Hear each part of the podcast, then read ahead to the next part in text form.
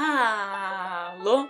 Sejam bem-vindos ao NanoCast, o podcast que é nano e que também é da Nanoca. E hoje nós vamos falar como funciona a dificuldade em Retropunk.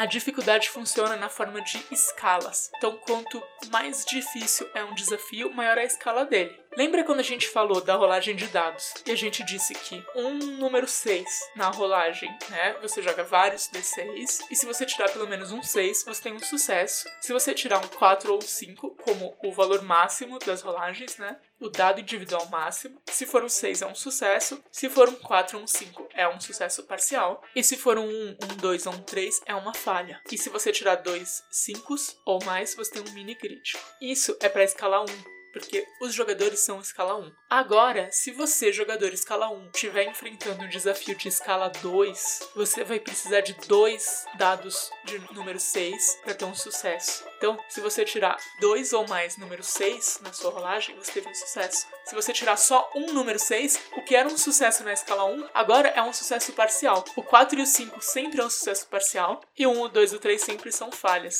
O mini crítico, que na escala 1 eram dois 5, agora você precisa de pelo menos 3. Sobe uma escala, escala 3. Você precisa de 3 dados com a face 6 para ter um sucesso. Se você tirar quatro dados, você teve um crítico. Se você tirar dois, você teve um sucesso parcial. 4 e 5 continua parcial. 1, 2, 3 continua sendo falha. E o mini crítico, você precisa de 3 5 para tirar um mini crítico. É assim que você faz a gradação de dificuldade nas rolagens em Retropunk. Lembrando que as personagens sempre vão ser de escala 1 porque é difícil lutar contra as megacorporações, é muito difícil. Tudo que você pode fazer é acordos, ganhar prestígio e se equipar. Então, galera, é isso. Você entendeu bem como funcionam as escalas no Retropunk? Pode me mandar uma dúvida no meu Twitter, arroba meu nome duas vezes ICHI, com a hashtag nanocartas.